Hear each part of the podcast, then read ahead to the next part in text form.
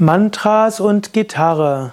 So lautet der Titel eines Seminars bei Yoga Vidya zu finden unter www.yoga-vidya.de Seminar. Ich werde jetzt keine Gitarre spielen, ich werde auch keine Mantras singen. Da findest du genügend auf unserem YouTube-Kanal Vidya Yoga oder eben Mantra singen und Kirtan. Hm, ich möchte nur ein paar Worte dazu sagen.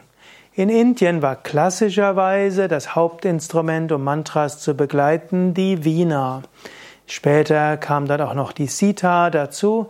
Dann gab es irgendwann christliche Missionare, insbesondere die französischen Missionare im 18. Jahrhundert, 17. bis 18. Jahrhundert haben das Harmonium nach Indien gebracht, das ursprünglich aus Europa ist, haben dabei das Harmonium eben ohne die Holzfüße genommen und daraus haben dann die Inder ihr Hauptbegleitinstrument für Mantras gemacht.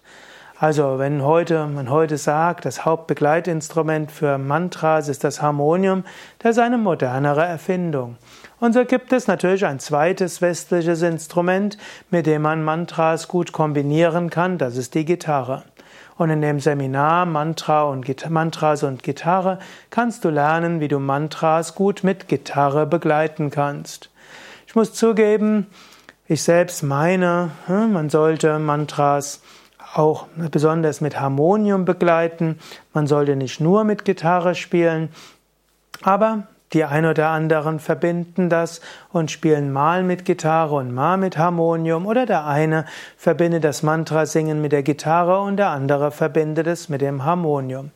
Jedenfalls kann Mantra singen mit Gitarre zusammen einen Menschen in der Seele gut berühren vor allen Dingen das enthusiastische Kirtan singen und das dynamische Kirtan singen profitiert sehr davon, wenn es mit Gitarre äh, verbunden wird.